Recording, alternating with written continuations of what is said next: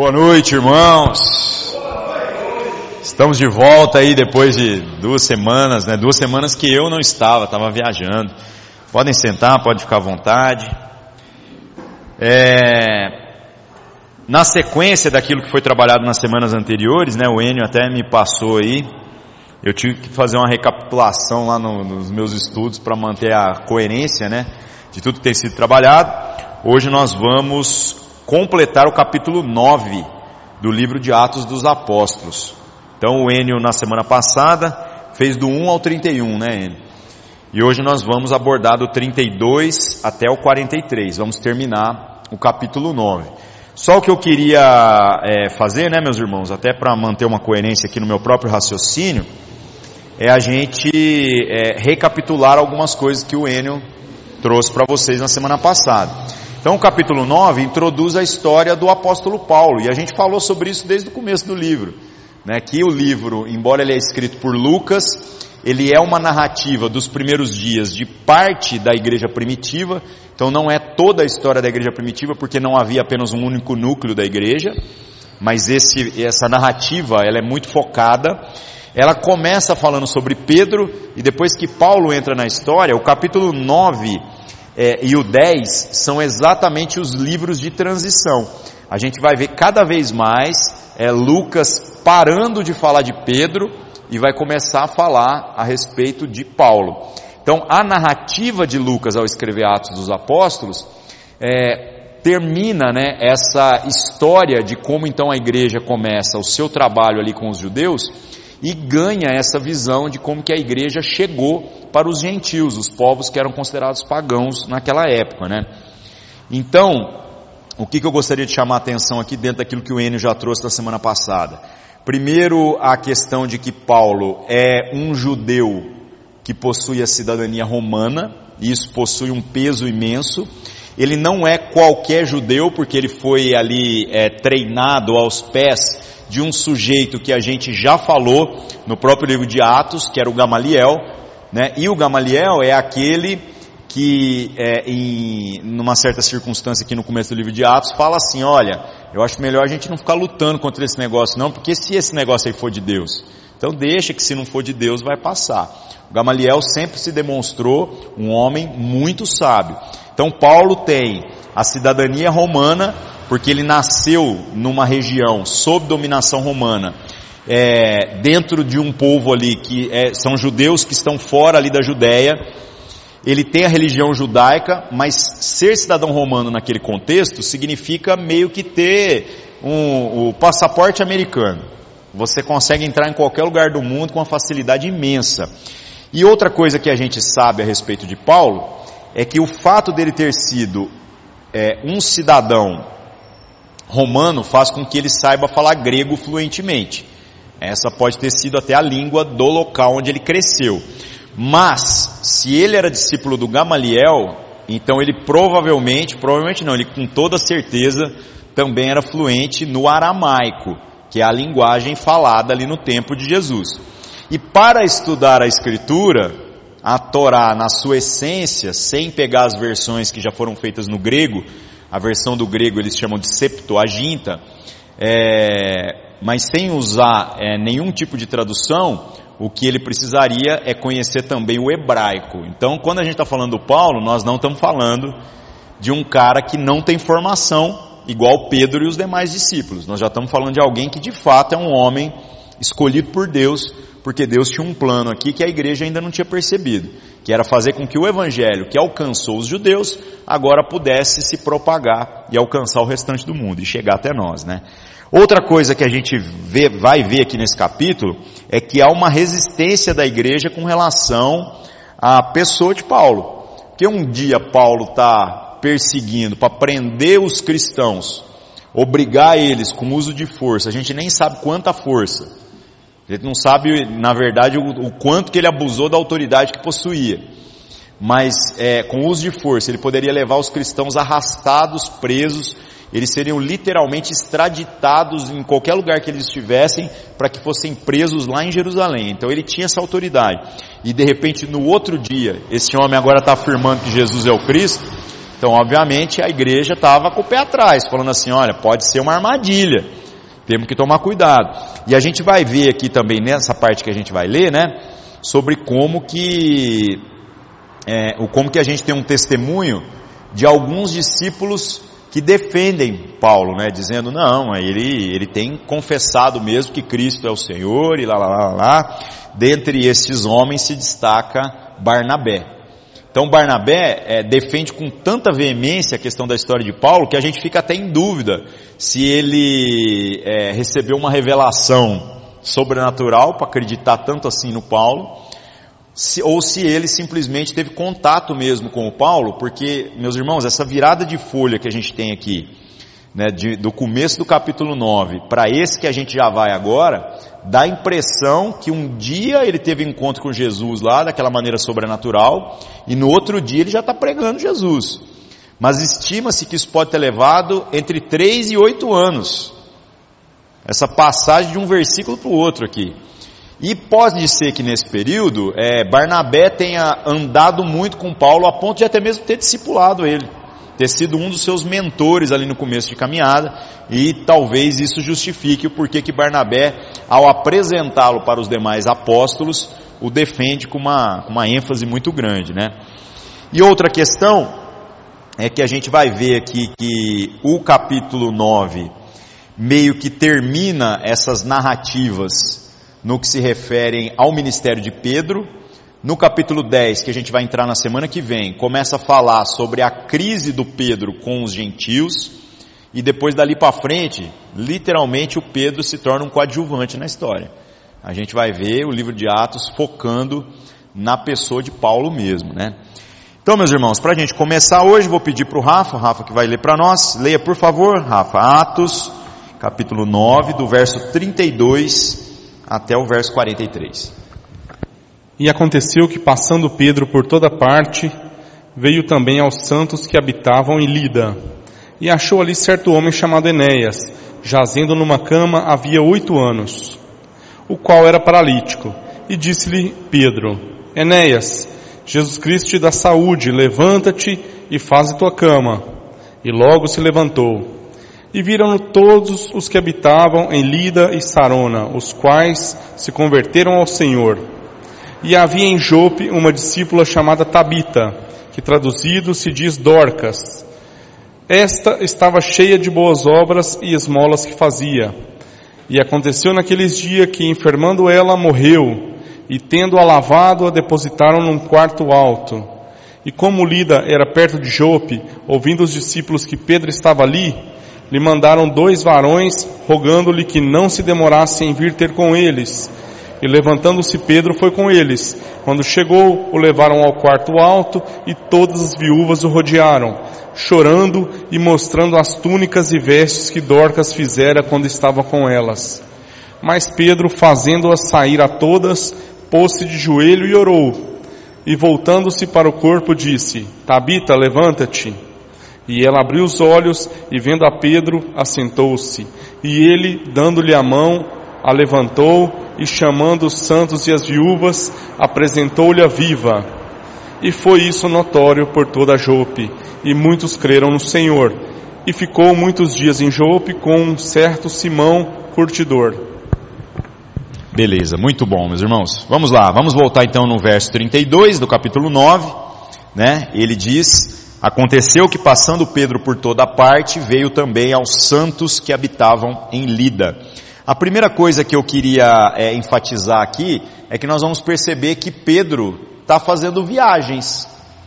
Pedro não está apenas enfurnado dentro da igreja em Jerusalém e ficando quietinho lá, fazendo culto e tudo mais. A essência da igreja, ela é missionária desde sempre. A missão é de Deus para a sua igreja. E embora algumas pessoas falam assim, ah, mas os cristãos não saíam ali da Judéia, de fato. Eles ficavam sempre no entorno da Judéia e tentando pregar pros judeus. Mas ainda assim, Pedro não ficava só enfurnado lá dentro do templo. Diz a tradição que quem acabou assumindo a frente da liderança ali, da própria igreja em Jerusalém, foi Tiago, que é o irmão de Jesus, né? o meio-irmão de Jesus. Ele acabou se tornando um líder proeminente na igreja dita primitiva, a primeira igreja que a gente tem ali. O próprio Pedro, que é o líder desse colégio apostólico pela autoridade que recebeu de Deus e tudo mais, eu creio que isso é inegável, ele faz o discurso lá no Pentecostes, ele é a grande autoridade ali, né? Ele não estava de maneira alguma preocupado com essa proeminência da pessoa de Tiago. E por que, que eu acho legal falar sobre isso, né, meus irmãos? Porque o testemunho da igreja primitiva dos apóstolos aqui é, é muito coerente com os ensinamentos de Jesus. Há um esforço de coerência. E às vezes na nossa expressão como igreja, a gente tem umas comparações que são totalmente descabidas. Fica parecendo que quando alguém é líder de alguma coisa na igreja de Cristo, né, essa pessoa parece que é o cara que tem que aparecer mais do que os demais. Isso é um sofisma, isso é um, um entendimento equivocado. Né? O Pedro, sendo o cara que, que, que foi vocacionado, ele não tem crise nenhuma do Tiago assumir a frente daquele ponto de pregação sem crise nenhuma, porque o verdadeiro líder, né, se a gente olhar a perspectiva do ensinamento de Jesus, o maior entre nós deveria ser o que mais serve, o que mais promove os demais. E eu quero falar um pouco sobre isso, né, meus irmãos, pelo, pela seguinte questão: nós precisamos entender que é, existem muitos púlpitos na vida da igreja, e às vezes a gente é natural que na caminhada a gente comece a olhar o que uma pessoa ou outra está se destacando no serviço da vida comunitária e a gente começa a fazer comparações entre quem faz mais e quem faz menos. E esse tipo de coisa é tola. Tanto que a gente não tem crise, por exemplo, do púlpito. Nós não brigamos por causa de púlpito. Aliás, é até o contrário, né? E nós entendemos, meus irmãos, que como existem muitos púlpitos, à medida em que Deus for derramando graça nas pessoas que têm andado com a gente, e essas pessoas tiverem é, é, sabedoria para poder compartilhar, meus irmãos, nós temos tanta coisa para fazer. Nós literalmente não queremos ser o teto, o limite do crescimento espiritual de ninguém. Nós queremos é facilitar o processo, para que cada um cresça segundo a medida de graça que for recebendo mesmo. O Pedro entendeu que a sua vocação era percorrer toda a parte, era propagar a fé em Cristo Jesus entre os judeus na região, no entorno, e não apenas dentro da cidade de Jerusalém. Aí o que acontece aqui no verso 32 também é que diz que ele foi visitar os santos que habitavam em Lida. A expressão santos é uma referência comum aos crentes, viu gente? E isso é uma coisa que gera um paradoxo também no entendimento da galera, né? Porque toda vez que a gente fala de santo, as pessoas pensam numa figura de perfeição. E não é bem por aí que essa expressão é utilizada, porque a expressão santo significa separado. Essa é a ideia. É como se fosse alguém que está separado para Deus. Então, todo cristão, quando ele vive segundo a vontade de Deus, no, no empenho de materializar a vontade de Deus na sua jornada, ele é uma pessoa separada. Ele é uma pessoa que está separada da, da, das, dos demais interesses dessa vida, para que ele possa glorificar a Deus. Glorificar a Deus onde? Nesta vida. Então a gente está separado, mas ao mesmo tempo nós estamos tudo misturado. E o conceito de santidade, a gente tem que entender, então olha, são três palavras que vão ter o, o, mesmo começo, o mesmo prefixo, mas elas têm significados diferentes. O primeiro é o santo. Santo é o separado. Deus é separado? Com certeza. Deus não comunga com treva nenhuma.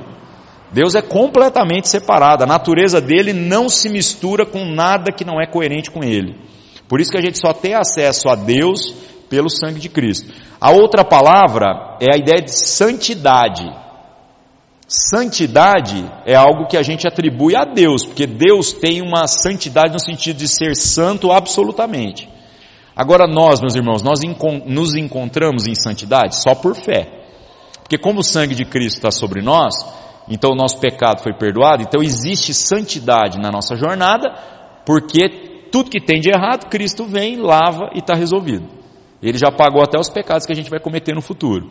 Mas, na verdade, quando nós olhamos para o espelho ou olhamos uns para os outros, os olhos naturais não veem essa santidade.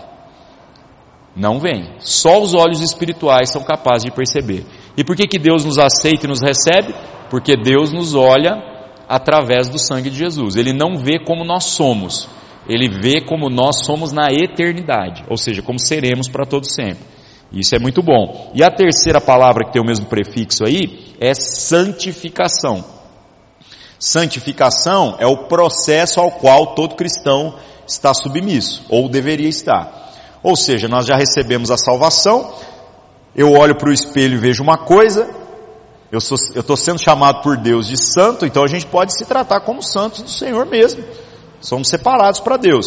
Eu olho no espelho e vejo uma coisa, mas eu olho para a Bíblia e vejo outra coisa. O processo de santificação é como nós nos disciplinamos mutuamente de modo a sair daqui onde eu estou e chegar onde Deus está dizendo que eu vou chegar. Não existe um cristão que não está comprometido com o processo de santificação. Porque tem gente que quer colocar na conta da graça umas coisas que não fazem sentido.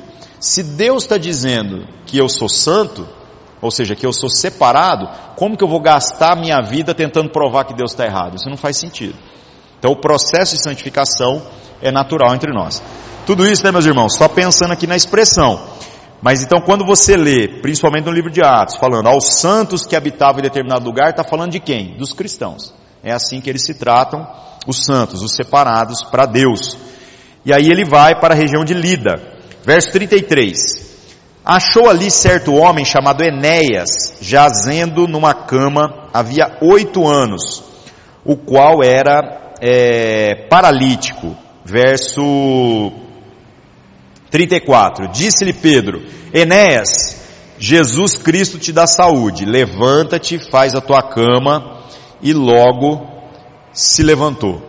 O que, que esses dois versículos trazem para nós aqui? A pregação de Pedro ela continua tendo essa natureza de ser acompanhada de sinais sobrenaturais. Então, do mesmo jeito que Pedro fez lá no começo do livro de Atos, Pedro continuou fazendo aqui. Isso era oportuno? Demais, né, meus irmãos? Demais. Isso vai trazendo algumas coisas que muitas vezes passam desapercebidas para nós. Tem gente que entra em crise, que fala assim, ai, ah, mas por que, que às vezes nós não vemos tantos sinais nos nossos dias? Meus irmãos, os sinais existem.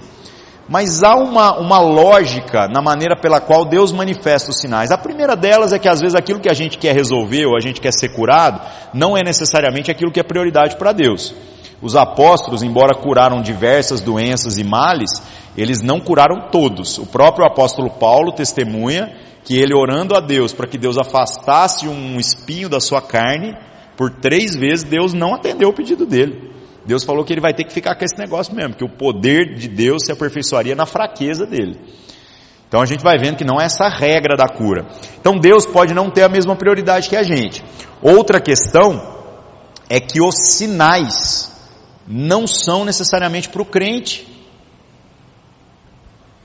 Os sinais são para os incrédulos. Olha que detalhe mais simples. Você fala por quê? Porque o crente ele não precisa ver nada ele não precisa sentir nada, ele não precisa experimentar nada. Ele já acredita, ele acredita em Deus.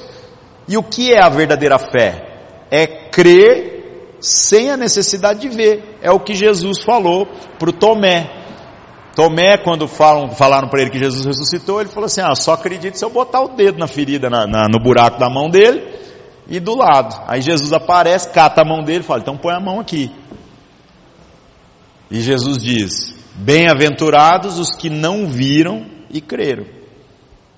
Essa é a verdadeira fé. Então, meus irmãos, nós experimentamos de coisas sobrenaturais? Claro, Deus faz e a gente vai tendo contatos aí segundo a vontade de Deus. Mas quanto mais a gente se desenvolver em fé, menos a gente precisa é, experimentar desses sinais. O que nós precisamos é assumir uma vocação da mesma natureza que Pedro. Ser aquele que não tem medo de ministrar, a cura, o pedido de cura, do milagre, do sobrenatural na vida uns dos outros. E quando Deus for fazer alguma coisa, já não é por nós, porque nós cremos. Nós não precisamos ver mais nada. Lutero tinha um discurso muito interessante, né? Lutero, é, num dos seus escritos, ele diz que ele já orava a Deus dizendo assim: Deus, todas essas manifestações sobrenaturais, eu peço que o Senhor dê para os outros crentes. Eu já nem preciso disso. Me basta a sua palavra. Aí você fala assim, nossa, mas ele está desdenhando do poder de Deus? Não, isso é um crente resolvido mesmo. Entendeu? Ele fala, não, se o Senhor quer fazer, faça. Mas se é para gerar fé em alguém, pode dar para os outros, porque a sua palavra para mim já basta para gerar toda a fé que eu preciso. Se eu não ver nada, não sentir nada, só com a sua palavra, eu já tenho tudo que eu preciso. E é verdade isso, né? O que a gente vai ver aqui é que o testemunho dos apóstolos é de fazer sinais de natureza sobrenatural, e isso tem sempre um propósito evangelístico. Principalmente nesse momento em que a fé cristã ainda é muito nova. O testemunho ainda é muito frágil. Então este homem quando vai lá cita, ele não é uma nova religião, é o mesmo Deus dos judeus, é a mesma lei, o mesmo livro, a única questão é que é uma progressão de revelação que culmina em Cristo Jesus que a religião judaica não alcança. Então, quando ele prega isso, ele testemunha através do poder que ele de fato é um homem que foi vocacionado por Deus para defender aquilo ali. É por isso que Pedro faz o que ele está fazendo. É, verso 35: Viram-no todos os que habitavam em Lida e Sarona, os quais se converteram ao Senhor. Então, todos da cidade de Lida, ali na planície chamada de Sarona, se converteram ao Senhor. Esse é o propósito. Esse é o propósito. E uma coisa muito curiosa, né, irmãos? A gente já, já participou de ocasiões em que a gente junta, vai para algum lugar, vamos lá fazer um evangelismo e a gente experimenta de coisas de natureza sobrenatural que Deus faz. Inclusive a gente estava conversando, né, o César lá de Morrinhos, que é pastor da Igreja Sal da Terra, fez um convite para a gente, que ele falou assim, em janeiro nós vamos fazer uma excursão missionária, vamos pegar um ônibus, vamos sair lá de Morrinhos, passar aqui em Uberlândia, subir lá para os lados de Brasília, e vamos lá em Cruz das Almas, cidadezinha desse tamanho, interior é, da Bahia. Dá uns dois mil quilômetros, né? Essa viagem toda. E essa viagem vai acontecer é, a partir do primeiro final de semana de janeiro, logo que virar o ano, bem férias mesmo. A hora que ele me contou, eu falei, rapaz, a hora que tiver os detalhes, passa. Vou chamar todo mundo da igreja, quem animar, se a gente puder duas, três, cinco, dez pessoas, seria bênção. São experiências maravilhosas, né? E a gente tem uma igreja da terra lá em Cruz das Almas. Pastor Marcelo, nosso amigo. Verso 36. Havia em Jope uma discípula chamada Tabita, que traduzindo se diz Dorcas. E essa estava cheia de boas obras, é, de boas obras e das esmolas que fazia. Só um detalhe, meus irmãos. A região de Lida, Sarona e também Jope, todas essas cidades que estão sendo citadas aqui, são cidades que fazem parte ali da região da Judéia, mas possuíam muitos gentios. Então é incrível como que Deus também vai guiando Pedro por uma jornada que vai culminar no capítulo 10, que é quebrar na cabeça de Pedro o entendimento de que ele devia pregar só para os judeus. Porque quanto mais Pedro está indo, mais ele está sendo chamado por Deus para ir em regiões onde o povo é miscigenado. Onde tem judeus, que é o foco da pregação dele, mas também tem os gentios, tem os pagãos lá que ele, teoricamente, não devia nem andar com esse povo, nem conversar, nem pisar na casa deles. Então Deus tem um plano aqui, né? Aí acontece essa história aqui. Né? Fala que na cidade de Jope tem uma discípula chamada Tabita. A curiosidade aqui desse negócio é que Tabita, né, está escrito assim, traduzido se diz Dorcas. Então Tabita seria o nome dela em aramaico, Dorcas é a tradução para o grego, só que não ajudou nada, né? Se traduziu de uma língua que a gente não fala para outra que a gente também não fala, e a gente não pega o sentido. Os nomes, é, assim como sobrenomes, eles geralmente é, são referências é, muito características, ou de onde a pessoa é, ou de onde ela veio. Isso é uma coisa muito comum na época, né? E o nome dessa mulher, Tabita ou Dorcas, significa gazela. Então a gente não sabe se esse nome foi dado por algum atributo físico, por alguma outra característica.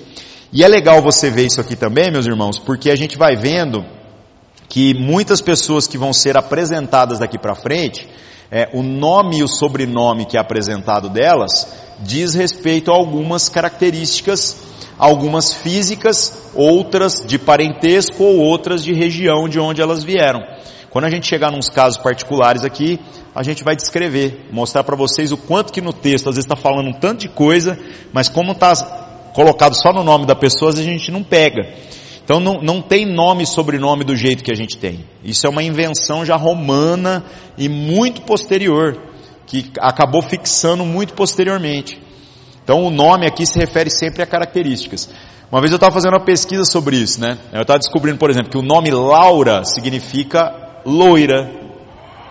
Olha que coisa legal, né? O nome Cláudio significa manco. Aí fala assim, não, mas Cláudio significa manco, mas tinha imperador chamado Cláudio. Então, aí quando teve um imperador que mancava, o nome Cláudio passou a ser um nome bonito. Mas até então, Cláudio era um nome pejorativo.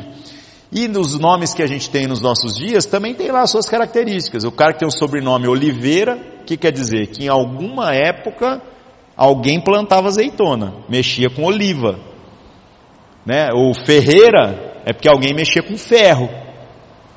Só que isso para nós virou palavras sem sentido. No texto bíblico tem muitas referências interessantes para a gente prestar atenção. A Tabita, né, a, a Dorcas, é a gazela, não sabemos por quê. Outra coisa que diz no verso 36 é que ela era uma pessoa cheia de boas obras e de esmolas. O texto não fala muito né, a respeito da idade dela, ela provavelmente não é uma moça muito nova, mas ela também aparentemente não é, é uma pessoa pobre, porque, gente, o pobre na Bíblia é muito pobre, não é o nosso conceito de pobreza. Quem faz três refeições, tem onde, vestir, onde dormir e tem o que vestir, não é pobre na Bíblia.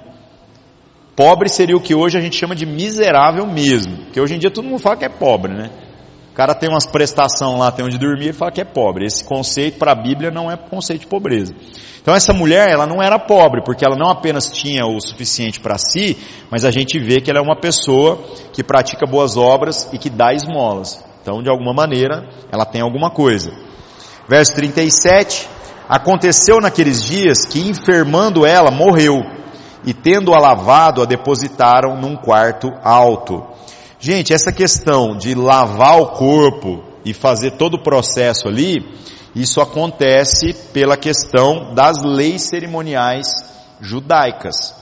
Eu até acho muito curioso essa história aqui, porque ela faz meio assim um contraponto àquilo que a gente tem do testemunho no próprio livro de Atos, lá do Ananias e Safira. Que o Ananias e Safira, quando eles morrem, eles enterram rapidão. Eles enterram rapidão. E aí os próprios comentaristas da escritura dizem assim, não, essas pessoas aí são, tem que enterrar logo, não pode ficar enrolando demais. Isso pode dar a entender que esse, o Ananias e Safira talvez não sejam pessoas que vinham de um pedigree religioso judaico é, tão severo quanto a gente tem desses povos aqui que Pedro está indo pregar. Que esse povo aqui faleceu essa mulher, eles foram lá e prepararam o corpo. Então tem um processo de purificação, aí eles fazem aquele, como se fosse um velório, e por fim enterra a pessoa. Né? Essa mulher aqui passou por esse processo. Verso 38, como Lida era perto de Jope, né? Então, Jope é onde essa mulher faleceu, Lida é onde estava o Pedro. Como Lida era perto de Jope, ouvindo os discípulos que Pedro estava ali, lhe mandaram dois homens rogando-lhe que não se demorasse em ter vir com eles. Então, gente, não entendo por que, que esses homens mandaram chamar o Pedro. É muita fé, né? Porque morrer gente, morre todo dia morrer pessoas piedosas, eu também creio que morra. Então nós não temos aqui os detalhes das circunstâncias, mas o que nós sabemos é que dois homens foram lá e mandaram chamar o Pedro. E era para vir logo. Se era para vir logo, é porque provavelmente eles estavam preocupados que se Pedro demorasse mais um dia, a hora que chegasse a mulher já estaria sepultada. Aí complicaria um pouco o processo. Verso 39: Levantando-se Pedro, foi com eles. E quando chegou, o levaram ao quarto alto e todas as viúvas o rodearam, chorando e mostrando as túnicas e vestidos que Dorcas fizera quando estava com elas. Então aqui agora a gente tem uma descrição da natureza da ajuda que essa mulher dava. Essa mulher talvez seja capaz ou de ter posses para poder adquirir tecidos e confeccionar roupas, ou ela mesma ser uma pessoa que soubesse é, produzir tecidos ou fazer tecidos de algum outro tipo, alguma outra forma. Né? Essa mulher deu roupas e as viúvas é, estavam ali mostrando, olha só, ela nos abençoou tanto com essas coisas aqui. Então por isso que estava todo mundo ali chorando pela piedade dessa mulher. Uma curiosidade que a gente tem aqui nesse versículo, meus irmãos, é que as viúvas, a viúva e o órfão, são as pessoas mais necessitadas que existem no mundo antigo. Porque ser órfão é literalmente não ter uma perspectiva de futuro. Uma criança, o órfão, ele, ele não, não tem nem para si, quanto mais uma promessa de futuro. A viúva, pior ainda. Porque quando a gente pega aqui uma viúva, se ela está na condição de viuvez, não tem previdência social, não tem nada. A viúva aqui, a gente vê Paulo falando mais para frente, né? Que ele fala assim: olha, existem as verdadeiras viúvas, porque ele considera que uma viúva que tem filhos, que tem família, que possam ajudar ela com o mínimo, ela é viúva, mas ela não enquadra neste conceito aqui, porque ela tem quem ajude ela a se manter com o mínimo de dignidade. Mas esta referência aqui a viúvas é as pessoas que literalmente não têm ninguém. Ser velho nos tempos bíblicos era um grande problema. Era tipo assim, você não serve para mais nada na sociedade, né? Bom, verso 40. Mas Pedro, fazendo-a sair a todas, pôs-se de joelho e orou. E voltando-se para o corpo, disse: Tabita, levanta-te. E ela abriu os olhos e vendo a Pedro, assentou-se. Então, mais uma vez, Pedro aqui manifesta de maneira sobrenatural a autoridade que ele recebeu de Cristo. Ousado demais, né, meus irmãos? Porque a gente viu Pedro assim: eu não tenho desmola, o que eu tenho te dou, levanta e anda, beleza. Depois a sombra de Pedro começou a curar a gente, agora literalmente ele vira para uma pessoa morta chama ali em nome de Jesus e a pessoa levanta. Então o que que Pedro está fazendo? As mesmas coisas que ele viu Jesus fazer. E Jesus, né, até termina o seu ministério dizendo para eles que a igreja faria coisas maiores. Se a gente for escalonar tudo que não apenas os apóstolos, mas toda a igreja ao longo da história acabou assumindo essa responsabilidade de fazer, de fato a obra da igreja é muito mais extensa do que apenas aquilo que Cristo fez, né? é, de maneira sobrenatural, né, irmãos? Aquilo que Cristo fez na cruz, ninguém podia ter feito por ele, não tem jeito. Verso 41 e 42. Dando-lhe a mão, a levantou e chamando os santos e as viúvas, apresentou-lhe a viva. E isto foi notório por toda a Jope e muitos creram no Senhor. Então, mais uma vez, a gente está vendo por que Deus manifestou o sobrenatural aqui. Era um povo judeu, a gente sabe disso pela maneira que eles fizeram a preparação do enterro da mulher. Se a mulher também estava sendo preparada daquele jeito, ela também era judia. Ou seja, é um povo ali que preza pelos mandamentos de Deus, pela lei, por todos os aspectos cerimoniais. Estão no meio de pagãos. É, não é fácil ir lá falar de Deus para esse povo, porque esse Deus, é, esse Deus eles conhecem, eles não estão é fazendo a conexão entre a autoridade de Cristo Jesus e todas as promessas do Antigo Testamento. Então Deus reveste os apóstolos, principalmente a pessoa de Pedro aqui de uma maneira especial, para que ele faça sinais extraordinários. O que nós vamos ver também nos próximos capítulos é que Paulo, embora ele tenha sido levantado só nesse capítulo 9 aqui para ser discípulo de Jesus, ele também possui a mesma autoridade. Uma autoridade que já não há na segunda geração. Excepcionalmente, milagres acontecem como acontecem com a gente. Mas essa autoridade é como se fosse um selo do apostolado. Então é a sabedoria que é, é ensinada, a coerência com tudo aquilo que Deus já havia revelado, até mesmo na Escritura, desde o começo, né, a concordância do Espírito entre todos os apóstolos, mas também a questão dos sinais de natureza sobrenatural, do qual Paulo aqui é, é, fez e fez muito. Né? Paulo, quando falava sobre a questão de falar línguas é, desconhecidas, né? Paulo não poupa, é, é, ele não tenta ser humilde na sua descrição. Ele fala assim: ah, vocês falam outras línguas aí pelo poder do Espírito, eu falo mais do que todos vocês.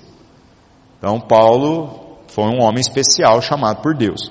E o verso 43, para a gente encerrar o capítulo hoje, Parece curtinho aqui, mas também tem algumas informações interessantes. Diz assim: ficou muitos dias em Jope, com certo Simão curtidor. Então, gente, depois de ter ido para essa cidade, a gente vê agora que Pedro, por conta do quanto as pessoas creram em Jesus, ele resolveu permanecer ali por algum tempo, mas o versículo aqui encerra o capítulo com uma informação que para nós, meus irmãos, é uma quebra de paradigma, porque diz que ele resolveu ficar hospedado na casa de um certo Simão, curtidor. Por que, que essa informação é importante? Gente, o curtidor é o cara que trabalha no curtume. O que, que é o curtume? É o lugar onde se faz a preparação das peles. Então você é, pega, por exemplo, uma pele de cabra ou de vaca ou de qualquer outro animal. Então o que, que tem que fazer? Tem que esfolar essa pele e depois tem todo um processo. Hoje é feito com um monte de coisas químicas, né? Eu fico assistindo aquele programa na Discovery dos caras lá no Alasca, como é que eles fazem. Aí eu achei genial. Os caras têm técnicas assim milenares, que provavelmente é parecido com o que fazia aqui. Como não se tinha esse conhecimento de química, o cara lá no Alasca contando que os antepassados deles descobriram que eles pegam o cérebro do animal, esmaga, faz como se fosse uma sopa, e aí eles esticam a pele do animal, e aí eles ficam molhando com aquela sopa, e aí no outro dia vem e molha de novo. Então ele seca e eles molham, ele seca e ele molha. Ele falou que existem enzimas no cérebro do animal que vai curtir o couro, a hora que ele está curtido, você faz uma roupa, ela dura uma vida inteira. Hoje, se você for num curtume para ver como que isso é feito, né? Antigamente tinha um ali no Donas do Mira, não sei se existe mais. Eu lembro, acabou, né? Eu lembro pelo cheiro, porque eu sempre morei ali perto, é, era muito forte. É, mas hoje tem produtos químicos. Hoje a gente sabe como funciona o processo, não se usa mais esse tipo de coisa. Agora imagina aqui no contexto em que a gente está lendo. Então Pedro é um homem que é judeu, segue todos os preceitos lá do Antigo Testamento. E é um homem agora que se antes ele já era alguém que tinha temor a Deus, mais ainda agora. E este homem está indo se hospedar na casa de uma pessoa, né, que é curtidor de peles.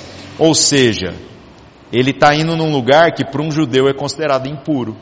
E é engraçado como é que o judeu usa as peles, mas ele se recusa a colocar a mão nesse tipo de coisa. Porque na, no lugar onde se curte as peles, com certeza há vários cadáveres de animal. E para um judeu tocar num cadáver, segundo as leis lá do Antigo Testamento, significa que ele vai permanecer, ele vai se tornar impuro e ele vai ter que passar por todo um ritual de purificação. Então o judeu, gente, levava esse negócio muito a sério. E eu digo que esse versículo é importante porque a gente vai ver que Deus está levando Pedro por um processo. Pedro está pregando para os judeus, aí ele vai sendo chamado cada vez mais longe, ele está ficando cada vez mais perto do povo que ele não valoriza, que são os pagãos, os gentios. Aqui já há uma quebra de paradigma, porque ele se hospeda na casa de um cara que não é natural um judeu se hospedar. O texto não fala por quê. O texto só fala que ele ficou lá. Então eu entendo que Deus está trabalhando um processo no entendimento de Pedro. E no capítulo 10, vem a grande quebra de paradigma que a gente vai falar na semana que vem. Sobre como Pedro tem uma visão sobrenatural e Deus diz para ele que não é para ele chamar de comum ou impuro aquilo que Deus está santificando. Né? E o que, que vem na cabeça de Pedro quando ele vai ouvir essa frase? Bicho, né? Só que Deus lá está preocupado com bicho, gente. Deus está preocupado é com gente. E da mesma maneira que eles consideravam impuro estar é, num lugar que tem animais mortos, eles consideravam também como impuro estar na casa de uma pessoa que não fosse é, judia, que não fosse, é, é, que não professasse a fé na, na Torá, no Antigo Testamento. Então, Deus está quebrando um paradigma aqui. Muito bom, né? É, é interessante. Esse, esses detalhes vão mostrando para a gente que é, há uma intenção de Lucas ao escrever o livro de Atos para mostrar que é uma jornada. Não é que do nada Pedro acordou e de repente Deus revelou para ele. Deus estava guiando ele por uma jornada. E eu me identifico muito com isso. Porque eu falo que na nossa jornada como igreja há muitas coisas que a gente aprendeu muito rápido. Mas há muitas coisas que nós demoramos muito tempo para aprender. Quer ver uma coisa, meus irmãos, que foi muito, muito, muita quebra de paradigma para nós? Nós éramos uma igreja assim de perfil mais alternativo, ficava fazendo show underground, com banda e tudo mais. Mas a gente só queria que viesse fazer aqui no espaço do nosso prédio eventos que tivessem bandas que fossem cristãs.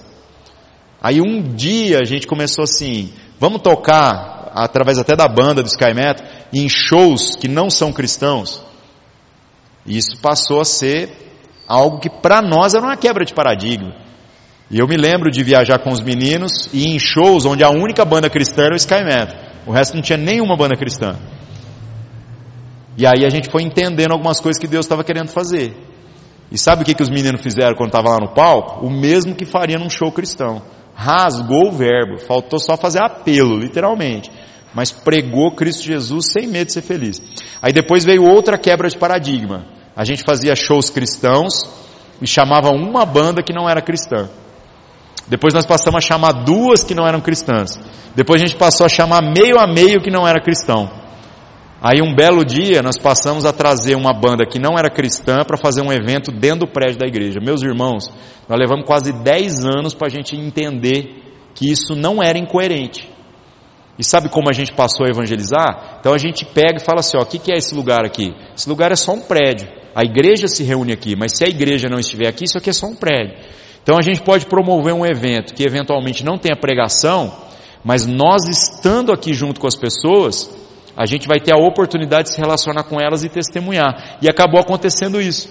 A gente promovia shows com bandas que não eram cristãs dentro do prédio que a gente sempre teve da igreja, e teve pessoas das bandas que sem ouvir pregação, só através do relacionamento se converteram. E as bandas até acabavam, porque os caras convertiam, eles ficavam tão deslumbrados com andar com a gente que depois largava a banda. E nem era a nossa intenção. É algo natural. Então nós vamos vendo que Deus sempre está trabalhando processos no nosso entendimento. É muito bom a gente estar sensível para isso. Isso aconteceu na vida dos apóstolos, isso aconteceu na história da igreja, e eu creio que isso também está acontecendo na nossa vida. Que a gente possa, assim, não ser arrogante a ponto de achar que nós já entendemos tudo. Porque as formas, as estruturas, elas são passageiras. A única coisa que é eterna e imutável é aquilo que é a palavra de Deus. Então, no restante das coisas, nós precisamos ter sensibilidade para ir aprendendo mesmo. Para a gente ir superando essas eventuais crises de natureza cultural que a gente possa estar tá tendo. Amém, irmãos? Vamos orar. Vamos nos colocar diante de Deus.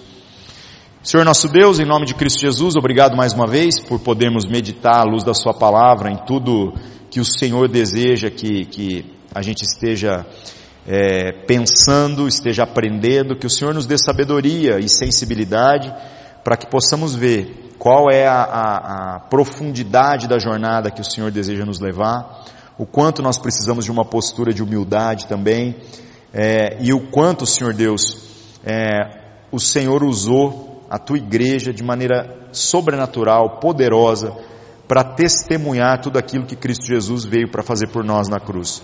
Que essa mesma autoridade possa ainda ser vista nos nossos dias não para que a gente se torne arrogante, soberbo ou comece a achar que há algum poder entre nós, mas para que nós possamos testemunhar para essa cidade, que tanto precisa te conhecer, acerca do teu evangelho e da salvação que já nos foi dada.